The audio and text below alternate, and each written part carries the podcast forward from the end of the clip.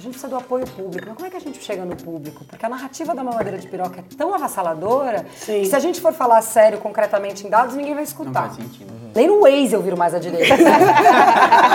Aí tem aquela coisa meio de novela vaga, horas de silêncio e do nada vem um cacete, puta que pariu! E aí é tipo, pra mim é isso.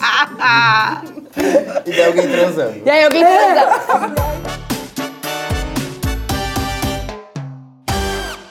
Estamos de volta com a segunda temporada na mesa da Taste Made, aqui em vídeo pelo YouTube, Facebook, Instagram ou em áudio pelo Spotify e Deezer. Ai, que Você tá maravilhoso. Agora a gente tem eu que sabia. avisar no Spotify, agora a gente E no tem que avisar no Deezer. Spotify e no Deezer.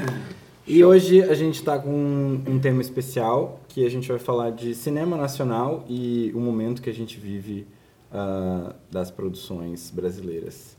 Ah, e para isso a gente tem a nossa convidada Rita Moraes, que é produtora. Maravilhoso. Obrigado por ter vindo. Obrigada a vocês. Ah, é produtora da Los Bragas, estamos mudando de nome. Muito Ah, é? pertinente, desculpa. Estamos virando, já. sim, estamos virando LB Entertainment. Uau! Olha, gostei. Legal. E vocês produziram ah, algumas séries recentes para Netflix, Samantha, Sintonia. Sintonia. Muito legal. Olha só, que legal. Sim, criamos, desenvolvemos e produzimos Uhum. essas duas séries da Netflix. Fizemos alguns documentários para HBO, Primeiro Bailarino e Elogio da Liberdade. É, enfim, fizemos várias outras coisas no passado, estão inclusive disponíveis no YouTube. Latitudes, Neymar Júnior, A Vida Fora dos Campos. Legal. Que ótimo.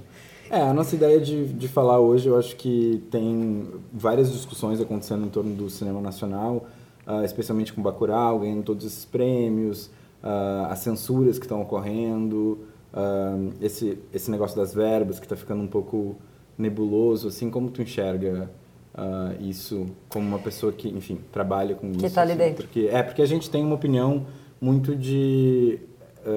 aqui é muito um lugar de opinião, né? Então cada um de nós vai ter a sua visão do cinema brasileiro. Mas Sim. tu, como tá dentro da indústria, é, entende mais, acho que vale começar.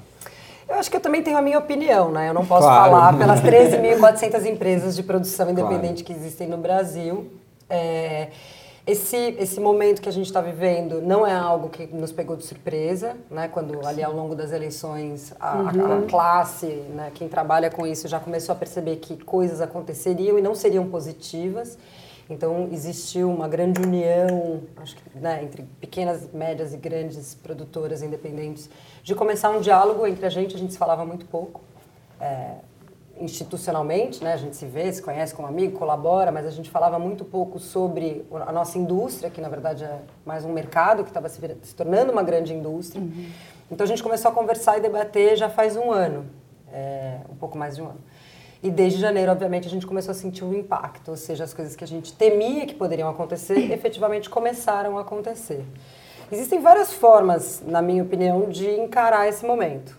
A positiva é entender que durante toda a grande crise, seja qual ela, ela qual for, existe uma oportunidade. Né? Então, se a gente sair, ah, tá pegando fogo, e ninguém conseguir parar, respirar e prestar atenção e analiticamente, friamente entender o que está acontecendo, a gente vai ser desmontado mesmo. Né? Eles vão desidratar a nossa indústria até ela morrer.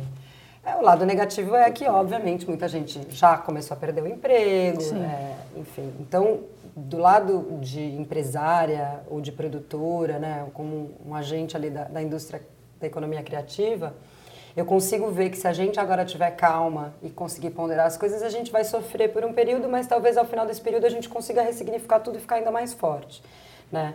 É, o lado negativo e o lado positivo também vem com Bacurau. Imagina, Bacurau uns 4, 5 anos atrás. Bacurau é um baita filme, não sei se vocês viram. Ele é uma, uma execução cinematográfica incrível, tem um roteiro maravilhoso, ele é cheio de, de, de representações da nossa cultura que são muito importantes. Mas talvez há 5 anos seria mais um filme. E agora ele vem com o impacto de ser uma pauta. Então, Tanto que aconteceu com O Som ao Redor, que é um filme do mesmo diretor, que não teve toda essa repercussão. É. E com várias pessoas que eu conversei, inclusive na minha opinião, é melhor do que Bacurau. Assim, não é que a gente está comparando, mas poderia ter acontecido Sim. uma coisa, um movimento até maior naquele momento. É, 300 mil pessoas iriam assistir o filme nas primeiras três semanas, isso é um recorde. Isso não aconteceu com o Sol ao Redor. né? É, nem aquários. nem- Exato. Sim, toda a E questão do contexto filmes. político no momento, né? É, ajuda e reflete. E acho também que tem uma coisa, a gente vivia um pouco desconectado, acho que em- como indústria, do, da da- do público, digamos assim, porque tinha aquela brincadeira, ai, cinema nacional, ai, filme nacional, tinha um pouquinho essa... Ninguém nunca parou para pensar o que, que é o cinema, né? Por que, que a gente, por exemplo, fala hoje de censura? Por que, que a gente encara o que está acontecendo ao você cortar um edital LGBT? Por que, que isso é censura? Porque você está impedindo que pessoas se sintam representadas. Sim. Tá Né? calando a voz dessas pessoas que estão sendo ali mostradas. É, tanto das que estão escrevendo e produzindo e colocando o filme na rua, tanto quanto para as pessoas que estão sendo representadas. Então, é, começa a ficar é, perigoso e arriscado neste, neste lugar, não só da, da gente é, começar a perceber que a gente não se falava com o público, o público não entende direito como é que são, né, o fomento público, como ele é feito, as leis de financiamento público, as pessoas não têm a compreensão. Todo mundo fala, ah, acaba com a Lei Rouanet. Gente, a Lei Rouanet só fi- financiava filmes até 70 minutos, eram médias metragens, ela era muito mais para outras frentes de cultura. O cinema mesmo estava muito mais no fundo setorial e nos editais ali gerados pela, pela Ancine. Então a gente começou a perceber também na hora de crise o quão pouco claro nós, como indústria, nos relacionávamos com o público para quem a gente estava Total. servindo e representando. E até uma coisa também importante de esclarecer para o público leigo, que a Lei Rouanet, na verdade, o que ela faz é permitir que empresas eh, privadas invistam em, em, ah, enfim, projetos culturais e que tenham um certo abatimento de imposto, né? Então, Esse é importante também, que não é só filme, ou não é só peça, a lei Rouanet ela é muito mais abrangente, Ah, né? livro, Diferente é, da lei do audiovisual, né? Que tem essa diferença aí. Exato. As É, todas as entendem. leis de fomento, parecia que a gente. Foi até engraçado, engraçado gente, é tragicômico, assim. Quando o Olavo de Carvalho fez uma. Eu odeio falar o nome deles, mas tudo bem, tem que mencionar. Mas quando ele fez um tweet dizendo alguma coisa, ele demonstrou que nem ele entendia. Ele achava que a Ancine pegava um dinheiro e botava nos filmes. Aí ele falou: não, a Ancine é um órgão regulamentador. Você ia lá, você aplicava, você dava toda. Você era analisado, o seu projeto era analisado, e aí você recebia uma permissão, tanto na Lei Rouanet quanto na Lei do Audiovisual, você recebe uma permissão para ir Captar nas. recursos. Capital. Sim. Exato, e a captação de recursos é feita na isenção fiscal das empresas ou pessoas físicas, tem uma, uma porcentagem diferente do seu imposto de renda, tanto pessoa física quanto jurídica, que você podia daí aplicar nos filmes. E a maior parte também do, do financiamento que fez esse boom, que permitiu essa melhora, inclusive da qualidade eh, dos filmes, vinha muito do fundo setorial, que é um fundo de dinheiro que é proveniente do Condecine, que é uma taxa paga pelas eh, retransmissoras. Então a NET vai lá, paga, esse dinheiro fica alocado para você conseguir fazer a indústria girar. E é retroalimentar, né? Coisa- Exato. E não é E só para financiar as produções, né? é para financiar também é, a, a formação de, de profissionais. Então a gente não está cortando só o nosso direito de contar as nossas histórias, a gente está desempregando uma massa gigantesca de pessoas que foram se profissionalizando ao longo do tempo por conta das políticas públicas. Né? Uhum. Então não é um, ai, os artistas vão lá pegam o dinheiro dos impostos. Gente, é Sim. tão equivocado. Mas olha que louco, a gente precisou de uma crise como essa para perceber que as pessoas não sabiam como que a Uhum. gente trabalhava. Total. Sim, pra mim, eu achar um jeito de explicar isso de alguma forma. Exato. É, eu também acho que ainda não. Porque é que eu sempre me questiono isso, tipo assim. No mundo que a gente vive, que as pessoas acreditaram na mamadeira de piroca, tipo, o quanto. o quanto as pessoas realmente estão tão interessadas na realidade, sabe? Não, não estão interessadas na Elas não estão. Então, tipo assim, essa narrativa da lei do Rouanet também é muito fácil de vender, né? Tipo, olha, eles jogam 300 mil reais na, bando de- na mão de um bando de maconheiro, entendeu? Que fica fazendo vídeo de sei lá o quê, e é isso. É óbvio que as pessoas vão acreditar. Mas é muito entendeu? triste como todo o setor artístico é sempre relativizado, né?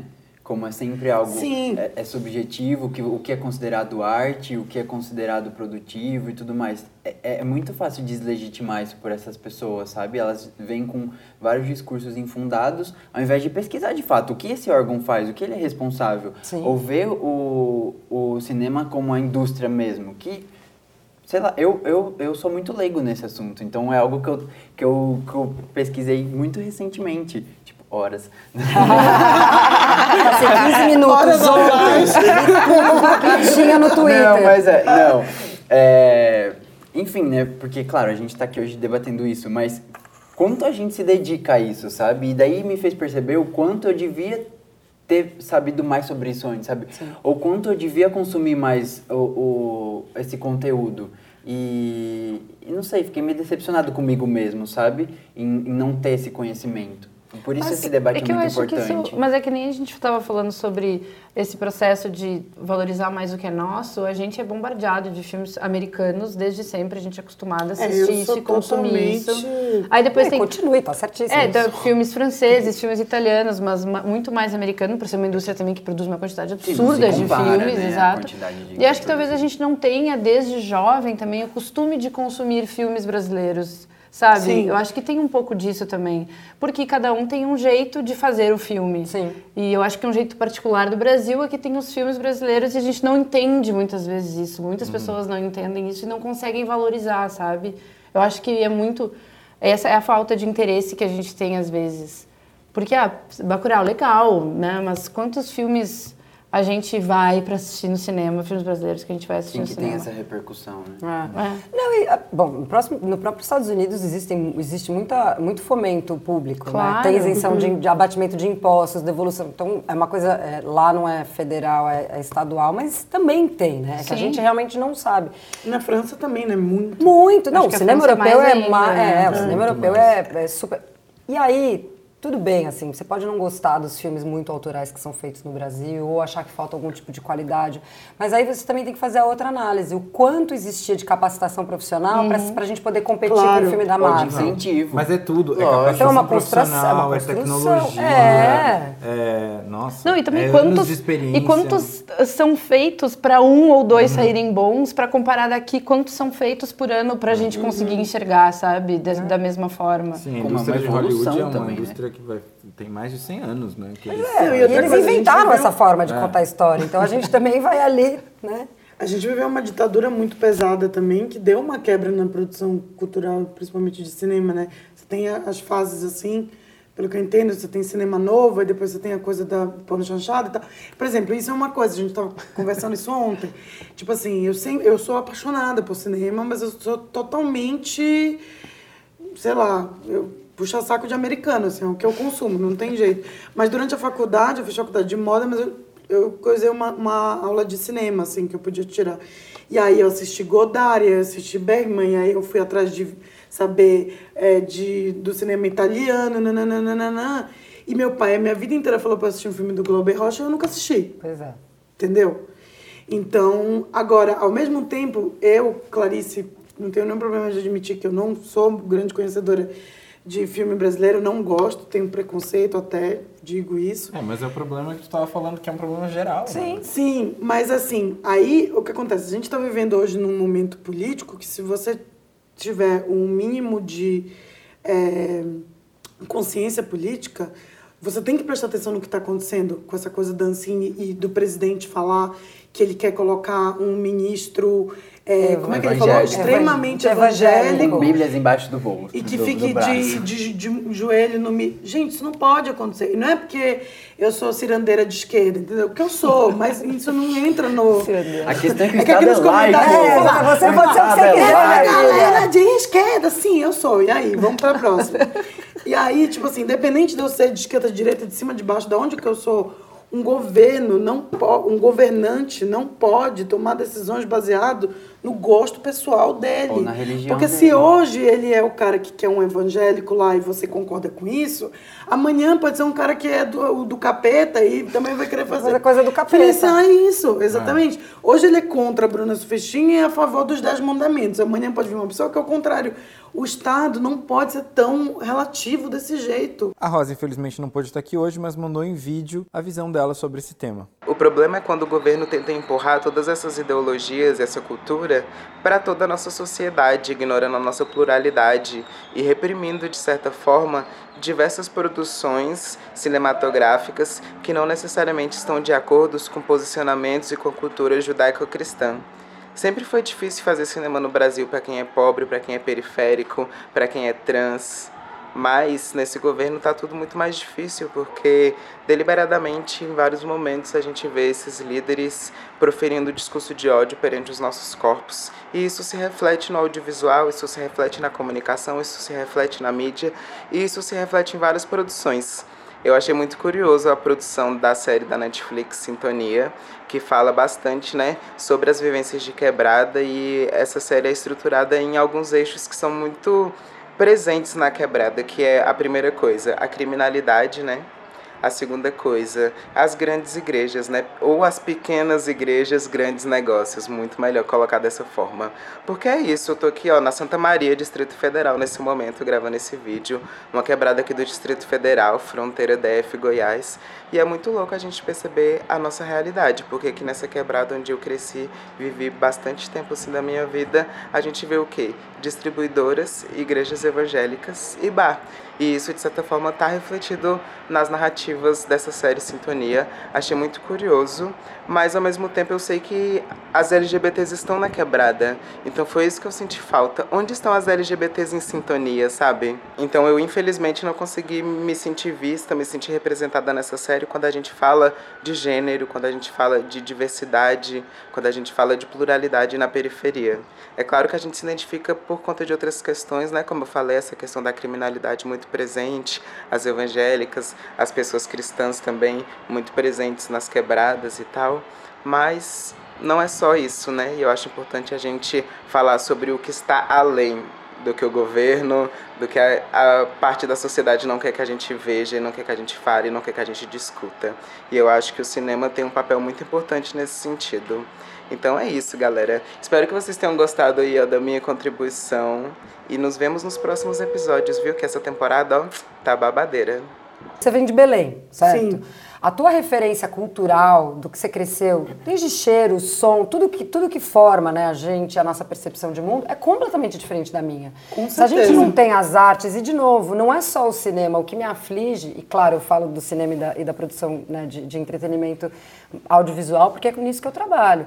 Eu fico pensando, se o cinema tá assim, imagina circo, teatro, Total. artes plásticas. Como é que você fomenta os próximos artistas, as próximas formas de expressão cultural, se você corta pela raiz onde essas pessoas nasceram e estão vivendo? Então, a cultura, na verdade, é uma grande forma da gente se olhar no espelho.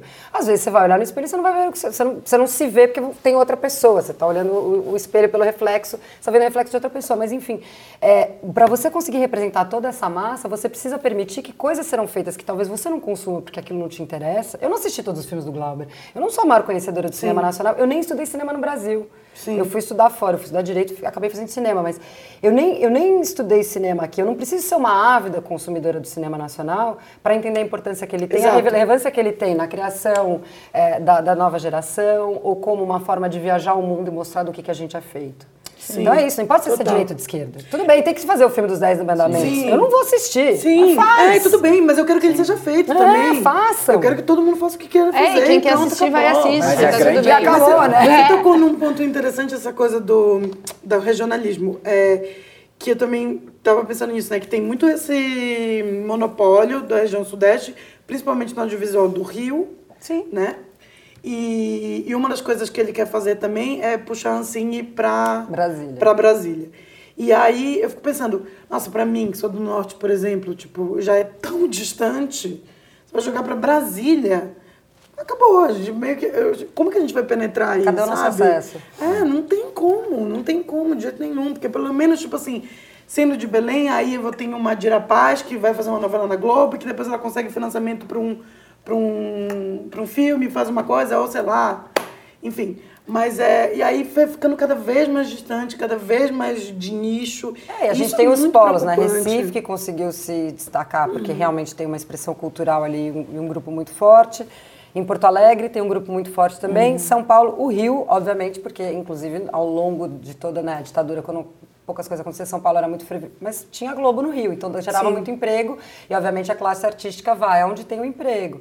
Agora, o fundo setorial foi criado, muitas das linhas de investimento do fundo eram regionalizadas, exatamente para isso. Precisamos fomentar o cinema na região amazônica, precisamos fomentar o cinema do centro-oeste, precisamos e não é só fomentar os projetos, isso que eu acho mais louco de tudo que está acontecendo.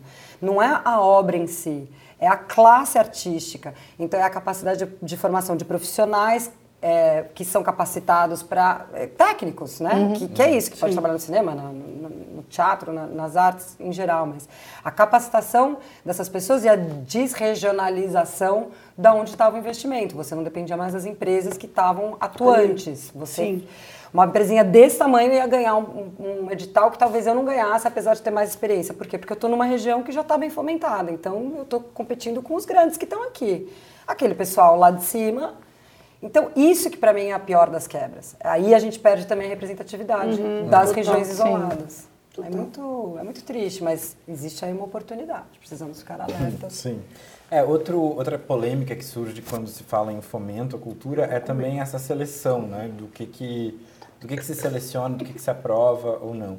Então, assim, vai ter um grupo que acha que precisa ser... Os filmes de massa precisam ser apoiados. É Xuxa e os Duendes, é os filmes do Paulo Gustavo, sei lá. Essas coisas assim. Tem Até que a outras sorte nos pessoas... separe 2, 3, 4, 5, 6, 7, Tem, 8. tem outras pessoas que vão achar que tem que ser ahn, apoiado filmes como Bacurau ou, ou, enfim, o cinema regional, como tu está falando. Ah, então existe uma discussão assim. E se não existir o fomento, ah, existem outras alter- alternativas que não dependam? Tu tava- a gente estava falando agora de que vocês produziram as séries para Netflix. Essas séries para Netflix, por exemplo, ah, elas existe algum recurso público? Existe algum recurso Não. de Ancine? Não. Não, é totalmente privado. É 100% deles, é um investimento deles porque a obra fica para eles. né? Isso é uma outra coisa. Assim como os outros canais, né? É, HBO, enfim. é, é, depende. A HBO, quando ela faz in- in- incentivo por, por artigo de lei, eles dividem com o produtor. E depois, por exemplo, os documentários que a gente fez depois de cinco anos da exibição, é, a gente é majoritário, de- de ca- depende do esquema. O, o genial da entrada das plataformas de streaming, principalmente, né, porque até os, os canais a cabo que já estavam aqui, que são é, de grupos estrangeiros, eles tinham a cota de tela, eles, tinham, eles também faziam uso de investimento público. Os canais de streaming, como o VOD ainda não foi re- regulamentado, e isso era uma coisa super urgente para a gente ter feito antes dele entrar, para a gente conseguir garantir uma soberania nacional da propriedade intelectual, é, a entrada desses, desses canais, ela é genial, porque é um dinheiro privado, ele estimula, sim, a criação de propriedade intelectual e a produção nacional, continua garantindo os empregos, mas ele tira um pouco dessa soberania, porque efetivamente é uma prestação de serviço com cessão de, de propriedade intelectual eles mantêm, eles vão ajudar a manter o mercado ativo.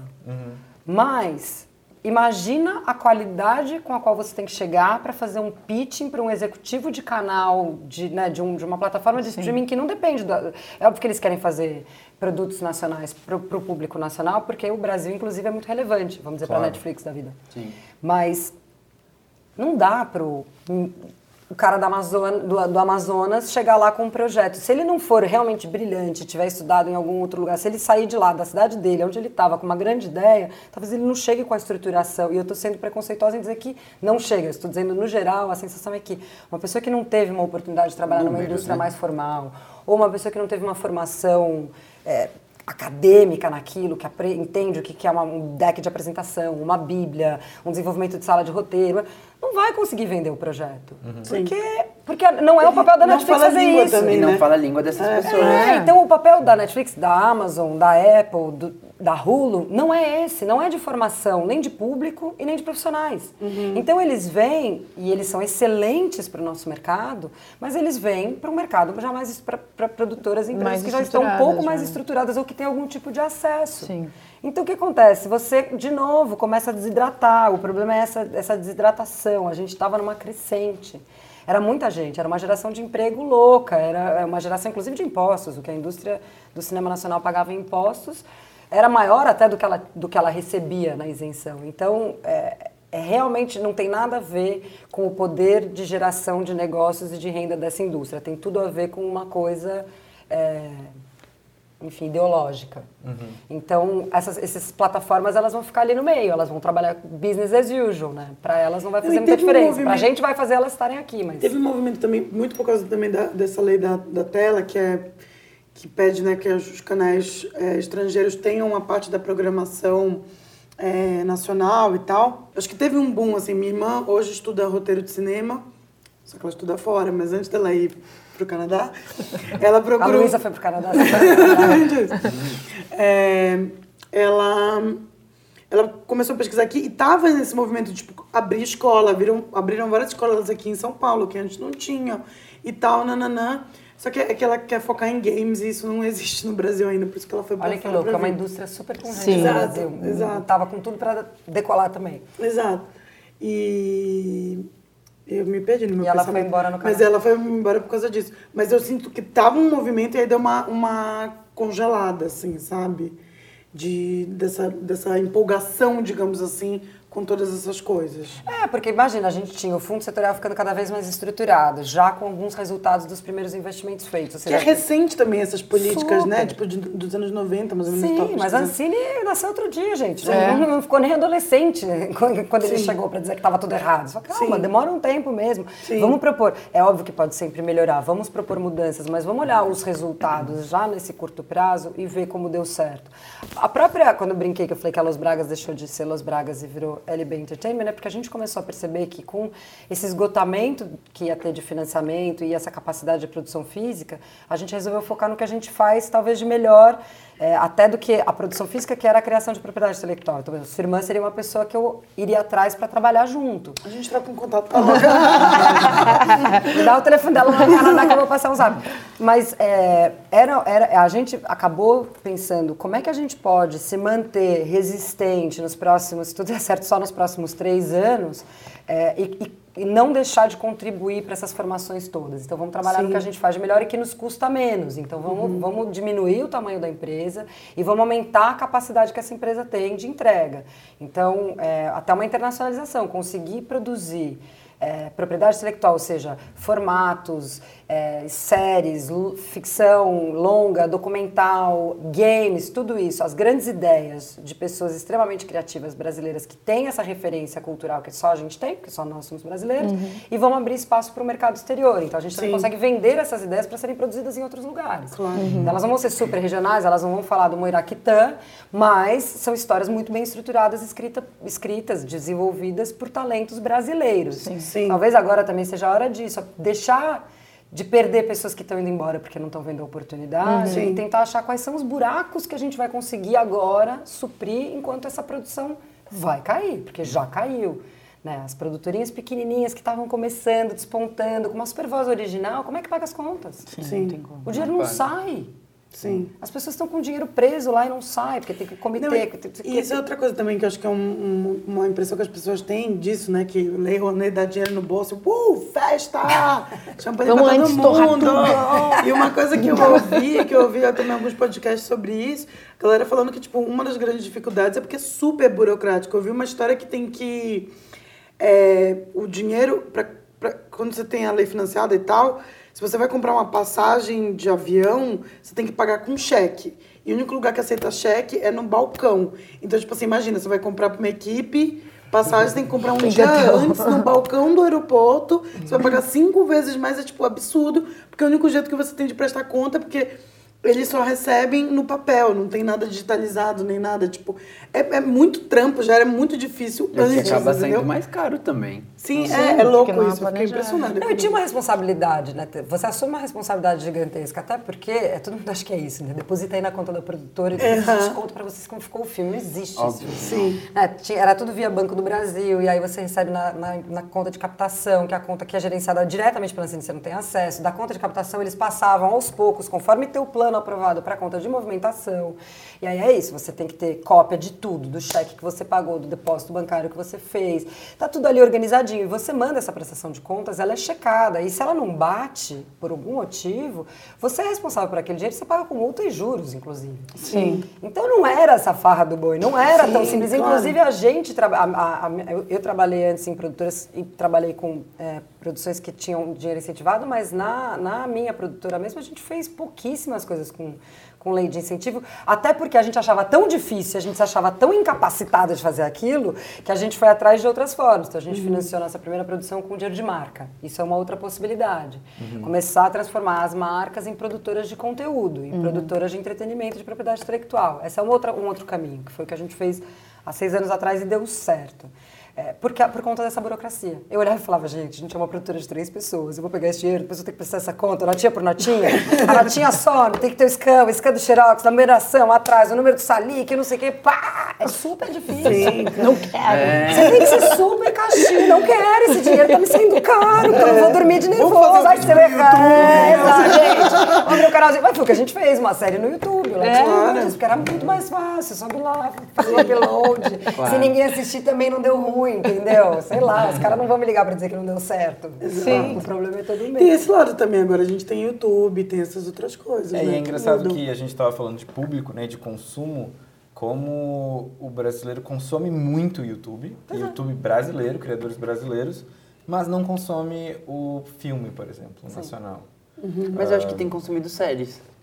Sim. Não é? Que eu acho que também é um- pode ser uma maneira de fisgar a atenção Ah, isso da é, galera. é muito legal, né? Esse surgimento dessas novas séries brasileiras, principalmente Netflix, que a galera realmente consome. Uhum. Então, talvez seja, não sei, onde É, elas a gente tá- não pode perder a representatividade. É. As pessoas têm que se enxergar. Se sumir tudo, você vai ver que as pessoas vão sentir falta. Claro. Exato, e acho que é isso que a, que a gente tem que é, exercitar, né? Porque é muito fácil, é muito cômodo pra gente, dentro de todos os privilégios, né? Brancos e elitistas e tudo mais, a, a gente não se dá conta do quanto é importante ter sintonia lá, representando a vida de uma galera periférica. Sim. Que quando vê aquilo, pensa, olha, estão falando de mim. Olha, é, minha, re- minha realidade pode estar sendo vista. Eu tô chamando atenção, eu tô mostrando. Porque, gente, é muito diferente do que passa numa novela, do que a galera tem uma referência de novela, do que é uma favela, por exemplo, Sim. né? E, enfim, quanto mais isso se aproxima da realidade, se for, se for um documentário ainda, é, essa questão da representatividade é muito importante. Então, quando o governo vem tentar barrar esse tipo de coisa, né? Porque um LGBT não pode ter... Por que não podemos ter... Enfim, até pegando o gancho da- do quadrinho, né? Que tinha o beijo gay. Por que, por que, por que ele não pode ter esse espaço, né? É, é muito doido a gente ficar sentado na nossa poltroninha dos privilégios e, e ver é, todo esse absurdo acontecer, sabe? É muito triste. Então, acho que a gente tem que fazer esse exercício de... Poxa, essa galera tem que ter voz e... Enfim...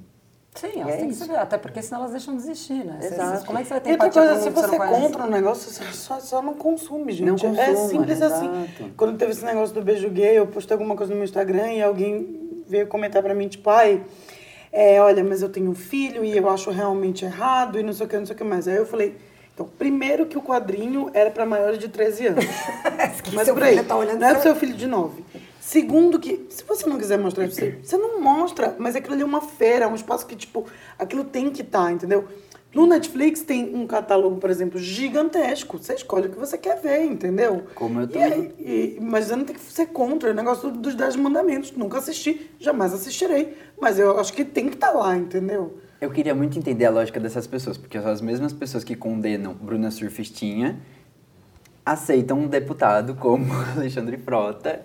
Ah, não, isso aí é um. É um, um Gente, mas pensa pra- uma coisa. Lembra do vídeo? Eu queria do- entender. daquele que não deve ser. Na minha casa, o meu filho fala que é aquele que não deve ser mencionado. Lembra o vídeo daquele que não deve ser mencionado? Quando ele fala que ele tinha um, um apartamento pago com dinheiro público pra comer gente? Sim. Que gente que ele comia? A Bruna Surfistinha. Sim. Então é um nível de hipocrisia que a, própria, a própria retórica. Eu volto pra tira mamadeira de piroca, entendeu? É, Mas cara que, tipo, isso. mano, Não, e outra, Mas é que veja a gente tá tentando dar consenso pra uma coisa que dá, dá senso pra uma coisa que não tem, porque não tem uma lógica. E outra, falar sobre a prostituição não é um, um filme pornô, entendeu? tipo, não é um filme pornô, não é um filme erótico, enfim, tem vários debates que podem ser levantados acerca disso, bem como gerou muita grana. E a galera, é só você pesquisar, gente, joga no Google.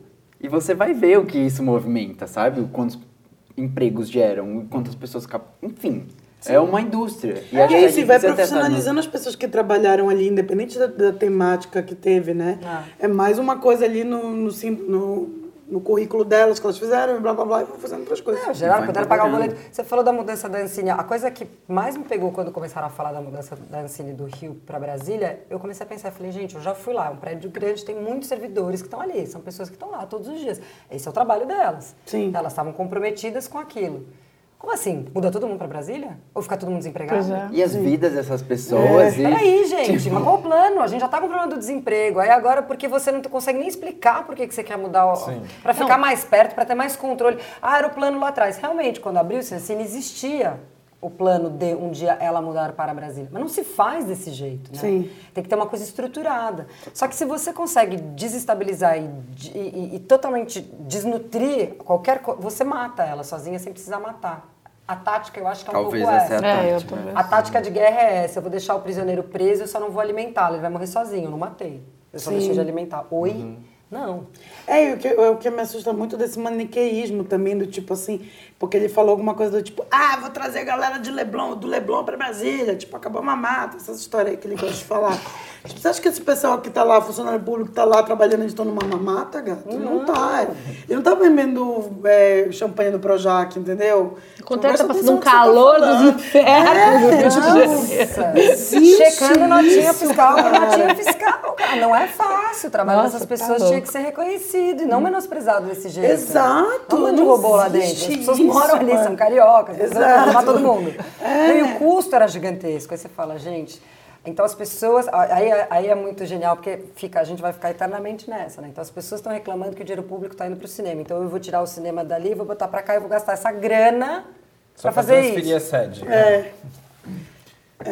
Cadê a lógica? Não, tem um plano tem, lógico. não tem, então, por isso não que tem. não dá para atacar muito com lógica. A gente tem que ir sentindo, assim. Tem que começar a olhar como que você... Eu nem sou a maior conhecedora, de novo, de, de, de- de mecanismos de fomento. Não é porque eu nunca... ah, Inclusive porque minha produtora só tem seis anos.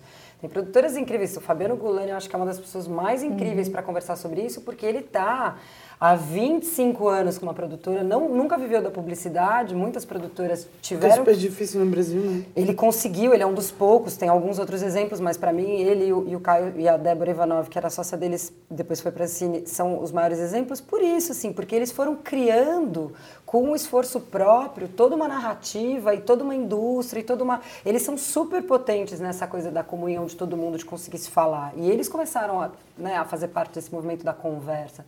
Só quanto mais a gente conversa entre nós, a indústria, a gente fala o que, que falta. A gente precisa do apoio público. Mas como é que a gente chega no público? Porque a narrativa da mamadeira de piroca é tão avassaladora Sim. que se a gente for falar sério, concretamente em dados, ninguém vai Não escutar. faz sentido. Mas Ah, vocês têm se unido, então. Super, Legal isso super. Existe, existem conversas muito, existe desde o grupo de WhatsApp das, de 100 produtoras do Brasil inteiro, até as organizações dos sindicatos, né, as, as, as frentes todas que estão sendo feitas. Tem pessoas, o Léo Ed, que é da Urca Filmes, está lá capitaneando, a Diane Maia, que é da Mar Filmes, também. Eles estão sempre em Brasília, estão fazendo uma articulação. Tem um grupo gigantesco, daria para fazer uma lista das pessoas mais incríveis. E as reuniões podem durar para sempre, assim, porque todos têm perspectivas é, muito objetivas de como resolver o problema.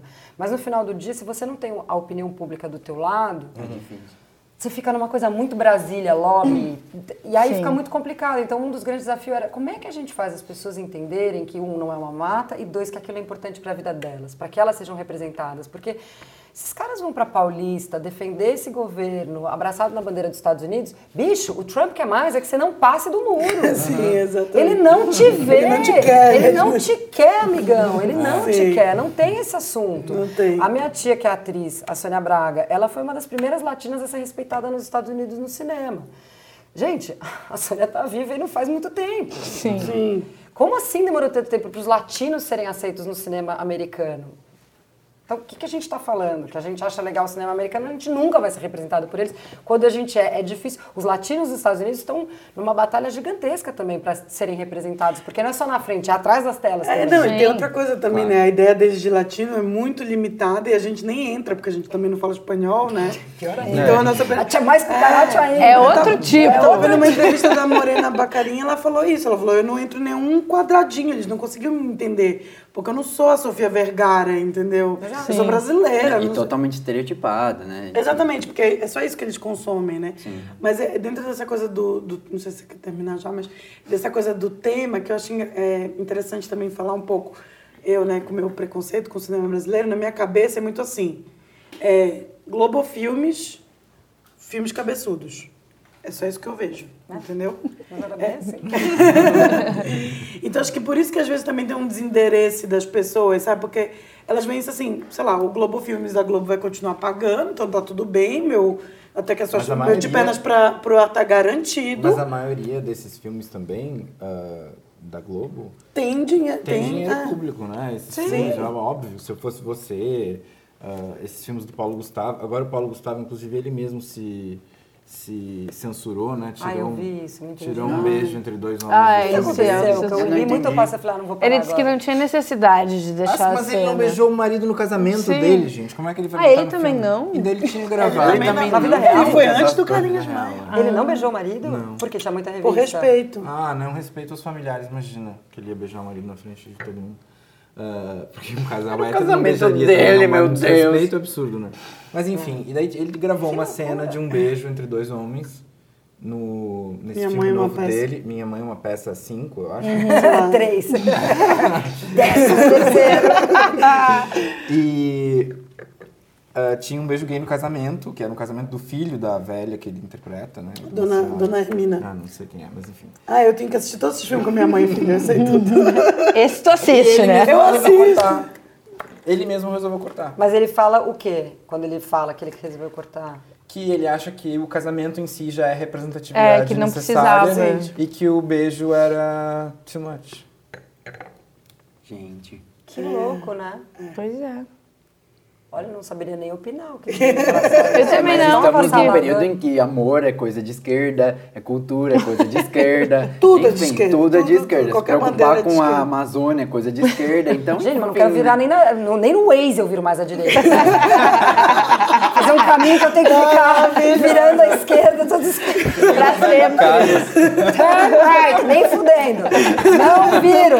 Nem, não Meu sei. corpo não vai, cai, Não, não vai. consigo. Vou virar canhota. Eu sou. Ferrou. Vou virar canhota.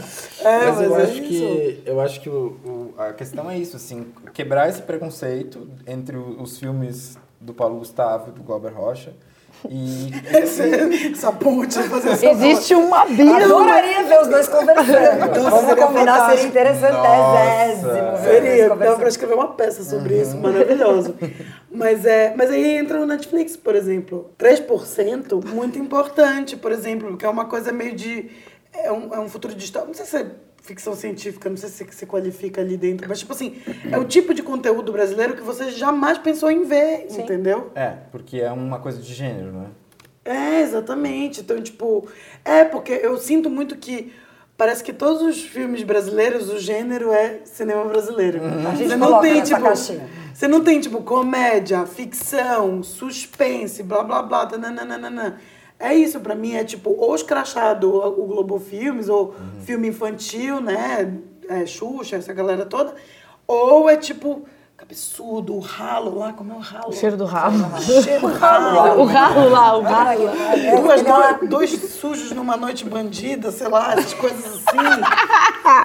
E aí que a pessoa fica. Aí tem aquela coisa meio de novela vaga, fica horas no silêncio. Viagem porque preciso, volto porque Volto te amo. porque te amo. Isso é bem assim. Isso é Ai, horas de silêncio e do nada vem um cacete, puta que pariu! E aí é tipo, pra mim é isso. E daí alguém transando. E aí alguém transa. E aí, Horas, Uma horas. xoxota na tua cara. assim. É isso, pra mim é isso, sabe? Mas eu acho, eu acho que tem que começar a quebrar esse preconceito. Eu acho que o, o filme brasi- o cinema brasileiro Exato. tem muitos filmes bons. E. Não, a gente tava Eles- conversando eles ontem, eu faltam. até vi vários que eu gosto até. É, mas, mas falta. Eu acho que falta conhecimento. E a gente tem que fazer um esforço a mais. Porque o filme americano, ou muitas vezes o filme europeu também, ele chega pra gente, né? Muito facilmente. Ele tá, enfim, em todos os lugares que tu tá vendo. Ele tá no cinema, ele tá no jornal, ele tá na internet, ele tá no trailer que tu já viu no YouTube. Então, os filmes brasileiros é um pouco mais difícil de chegar até eles, né? Eles não estão disponíveis, às vezes, na plataforma de streaming que tu usa normalmente. Agora, olha que louco, você saber que, acho que foi hoje, a gente falou dos Gulani, uma coprodução deles com a Itália vai ser o filme que a Itália vai indicar para concorrer ao Oscar Oscar. de filme Ah, estrangeiro. Então é uma coprodução Itália-Brasil que a Itália resolveu indicar como um filme italiano. Olha como a nossa indústria vai além Super, vai da xoxota na sua cara. eu também não gosto dos filmes que é xoxota na sua cara. Eu não acho legal, eu não assisto, mas eles precisam existir. Claro, Porque a óbvio, pessoa que óbvio. escreveu, que produziu, o, o técnico que estava ali, vai para uma próxima, Totalmente. melhor do que ele entrou nesse. Isso, Não, e e eles vão é um melhorando. processo. e, E assim, de e é novo, é tipo, assim. falando dos Dez Mandamentos, por exemplo, quantas pessoas devem ter ido pro cinema a primeira vez pra ver os Dez Mandamentos? É super importante. Não sabe? sei porque E compraram pra essas vários pessoas também-. É, isso me deu vários. Ah, tá. Mas, por exemplo, assim, Tá ó, minha legal, eu mãe- levei minha avó no cinema. Ela pediu pra eu levar. Olha amor. Tipo, fazia quantos anos que ela não ia no cinema? É, Sabe? minha mãe não, Tipo, não gosta de ler legenda, por exemplo.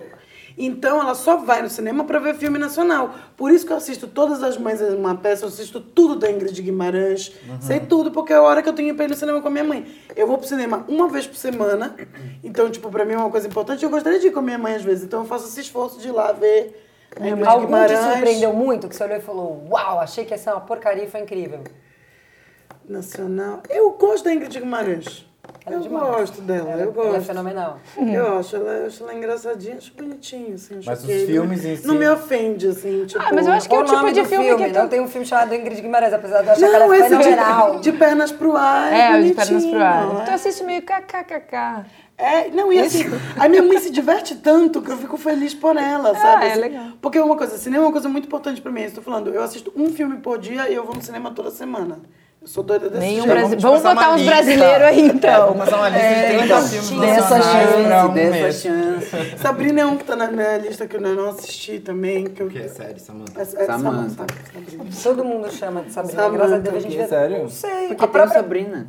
a Acho que própria é. Gretchen, que fez uma participação especial, eu encontrei com ela outro dia. Ela, ai, tô com uma saudade de Sabrina. E eu, quem é a Sabrina? Não sei, eu acho que é por causa da Sabrina Sato, sei Não, lá. acho que é É, por causa deve do. Sabrina, do- da bruxa. Não, que eu odiei essa série. Ai, americano, nem, nem sempre os americanos Não, tem, acertam. Não, vou te contar que tem uma da Renée Zellweger que...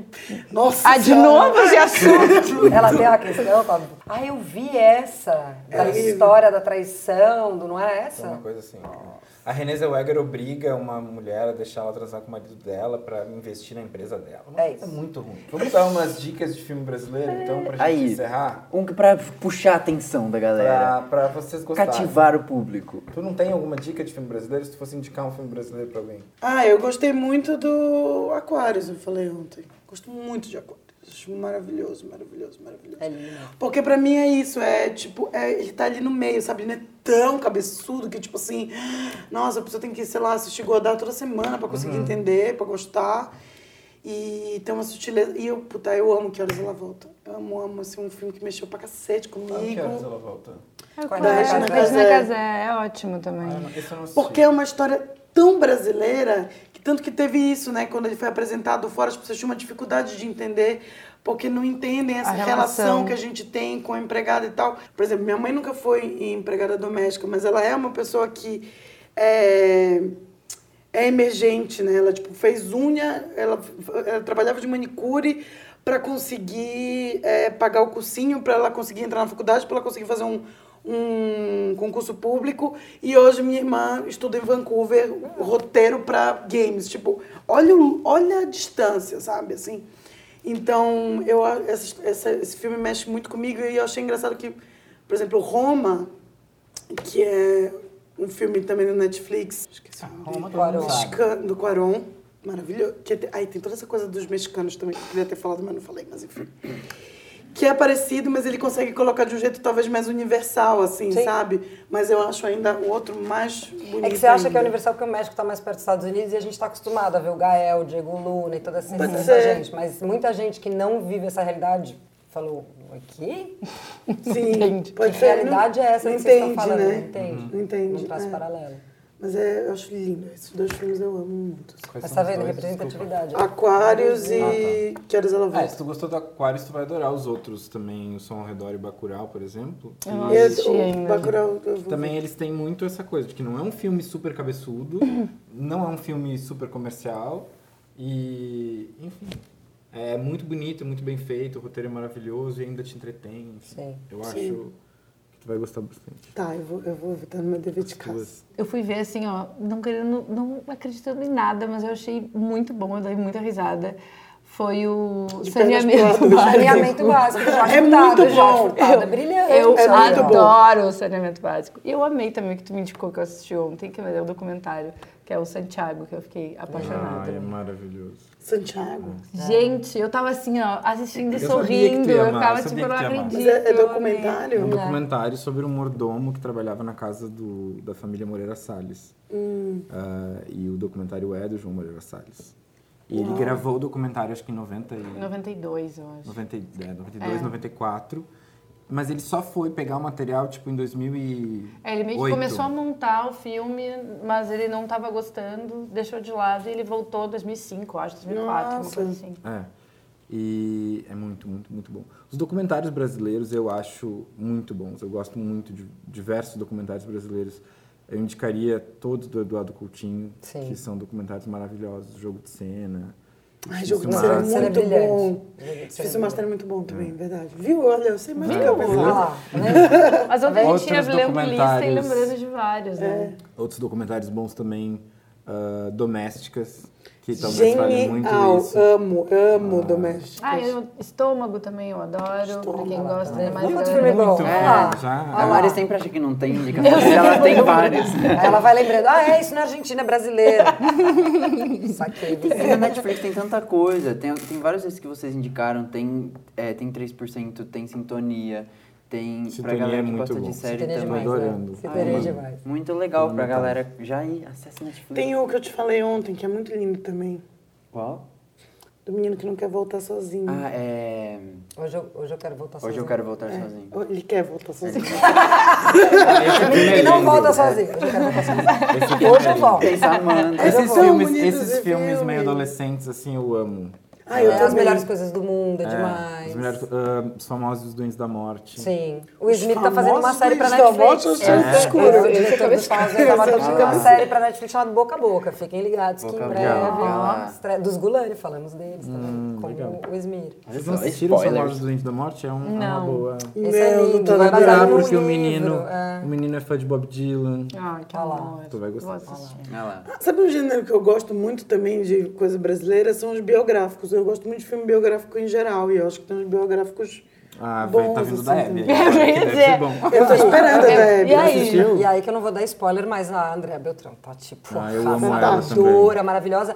E eles vão fazer agora um crowdfunding essa semana de, com a exibição do filme para tentar levantar fundos para manter o Festival do Rio vivo. Porque pode ser que Ah, que cancele o legal. Festival do Rio esse ano por falta de, de investimento. Ah, então vamos vamos usar o filme assistir, da então. Hebe e, a- e o filme da Hebe faz um paralelo muito, não querendo, porque acho que quando eles começaram, acho não, quatro anos atrás eles não sabiam o que é. ia acontecer, mas faz um paralelo muito interessante com o momento que a gente vive hoje. Eu vi algumas Então, cenas, é super- Beltrão não é nem parecida com a Abby. Gente, ela mas tá você não tem noção, ela tá idêntica. É. Não, e a mãozinha que ela faz, de uma hora você fala, é gente, parece que eu tenho oito anos de idade e estou vendo a Hebe ao vivo aqui, que medo. Ah!